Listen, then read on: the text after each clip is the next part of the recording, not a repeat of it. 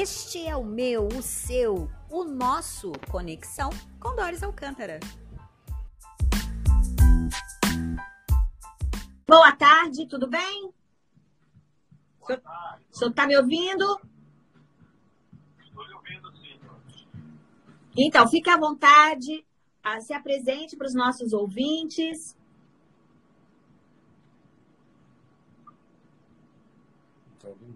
Doutor Cláudio? O senhor pode se apresentar, pode falar? Pode falar, sim. Sim, então, por favor, pode, pode começar. As pessoas estão te ouvindo já. Bom, eu imagino que eu tenha sido convidado para falar sobre é, o mês, mês amarelo. Né? Isso, né? julho amarelo, né? Explica para o pessoal um pouquinho. É, que é dedicado a, ao controle das hepatites. Isto. Então, a, a, as hepatites representam um problema sério de saúde pública, porque incidem num percentual significativo da população e são doenças potencialmente graves.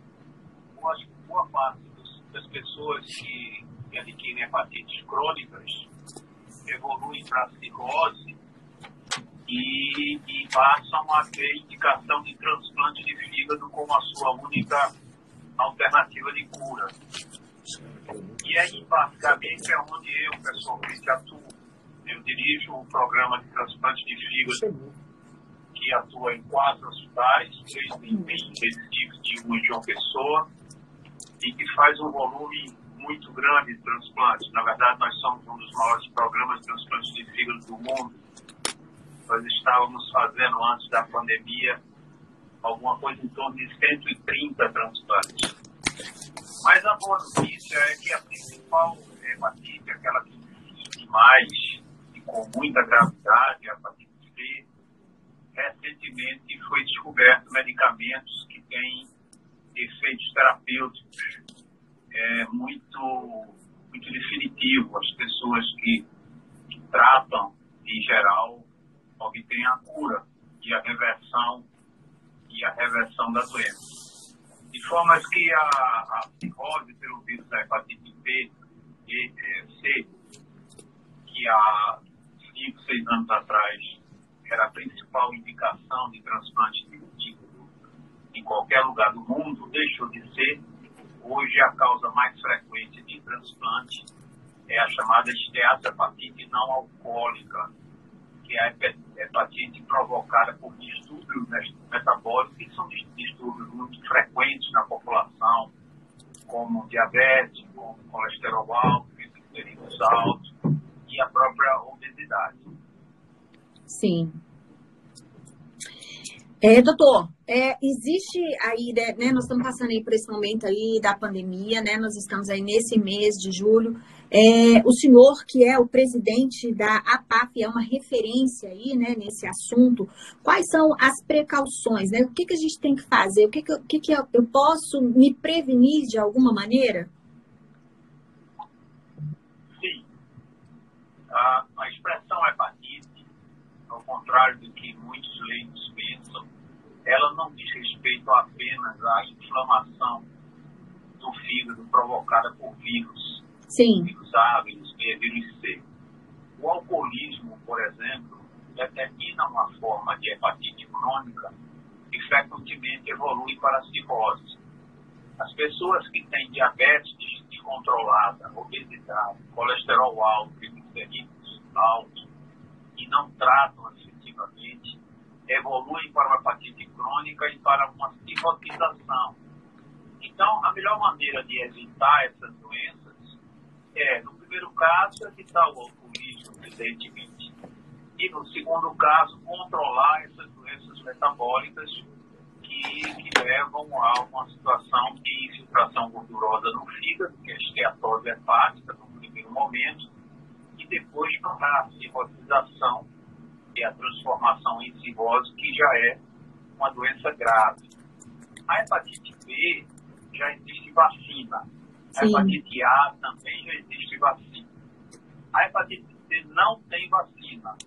mas tem é, tratamento efetivo, como eu disse. Sim. Então, as pessoas que são dispostas, ou mesmo que não são, mas que é, têm o hábito de fazer exames laboratoriais, de avaliação sistêmica, de check-up e tal, deve incluir nesses exames a pesquisa do vírus da hepatite C, porque tendo a hepatite C, elas vão, vão tratar efetivamente e vão evitar o contágio com outras pessoas, contaminando outras pessoas. Ok. Doutor, é, eu quero agradecer a participação do senhor. É, é, um assunto que a gente quer trazer mais vezes aqui para poder a gente esclarecer a população. É, apesar de a gente, às vezes, ouvir falar, a gente precisa ter mais contato, né? Isso... Eu teria um tempinho para falar um pouquinho sobre a APAF, não? Sim, sim, é, eu, eu ia falar agora para o senhor que a gente vai continuar esse assunto no outro dia, mas eu queria que o senhor falasse sobre a APAF e depois deixasse o seu é. contato. Bem, a gente gosta de falar da APAF porque nós somos um dos grandes, entre os grandes programas de transplante de fígado que Sim. existem no Brasil e no mundo nós certamente somos aquele que tem uma clientela mais pobre. Sim. E essas pessoas, é, quando elas são acometidas por doença, elas se tornam ainda mais pobres, porque elas não, não, não deixam de trabalhar, Sim. elas passam a ter aumento dos gastos. E, e não adiantaria a gente cuidar só do fígado delas, né? A gente é verdade. tem que ver a realidade em que elas encontram. E nós recebemos aqui em Recife pacientes de 11 estados diferentes. Sim. Que chegam aqui é, completamente desamparados, né? muito doentes, sem ter onde ficar, sem recursos para sobreviver, aguardando pelo transplante. Então a gente acolhe essas pessoas e dá todo atendimento humanitário, a gente hospeda essas pessoas, da assistência, da alimentação adequada, através da nossa Associação Pernambucana de Apoio aos Doentes de Fígado, chamada APAF. Okay. Então, quando eu saio, Doris, para os congressos, Sim. eu falo em rejeição, em técnicas cirúrgicas, algumas, inclusive, que a mas o que eu gosto de falar mesmo, a minha paixão, é a APAF. A APAF situa-se, sua casa de apoio situa-se na frente do Hospital Oswaldo Cruz, Lá nós temos inclusive um bazar solidário e as pessoas que quiserem ajudar é só chegar, serão recebidas com muito carinho por todos nós. Fala o telefone, se eu tô lá em casa e eu quero entrar em contato, é, eu não consegui, por exemplo, anotar aí o endereço, mas fala de novo para mim que estou vindo lá em casa. O endereço, o telefone e o Instagram.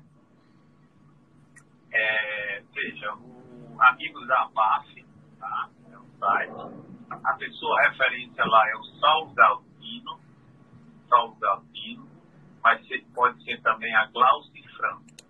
Ok. O endereço eu não sei exatamente ah, qual tá. é, mas é, é muito fácil. Entrou no site e acha, né? Do, do, do Hospital Oswaldo Cruz, exatamente na frente do Hospital Oswaldo Cruz. Tá? E o Instagram é arroba amigos da PAF. Amigos da Paz. Isso? Isso. Então tá. Muito obrigada, muito obrigada, doutor. Eu espero que as pessoas possam é, acessar e também ajudar. A gente também está aqui de portas abertas. Qualquer campanha que você estiver fazendo lá, alguma promoção, alguma coisa que você queira divulgar aqui, a gente está aqui sempre com as portas abertas para falar.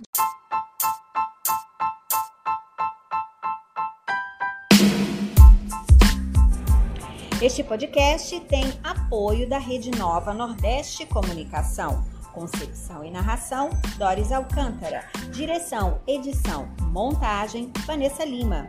Foto, Fernando Rafael. Figurino, Desapego Prime. Contato comercial, Vanessa Lima. Arroba Conexão Mulher, PGM.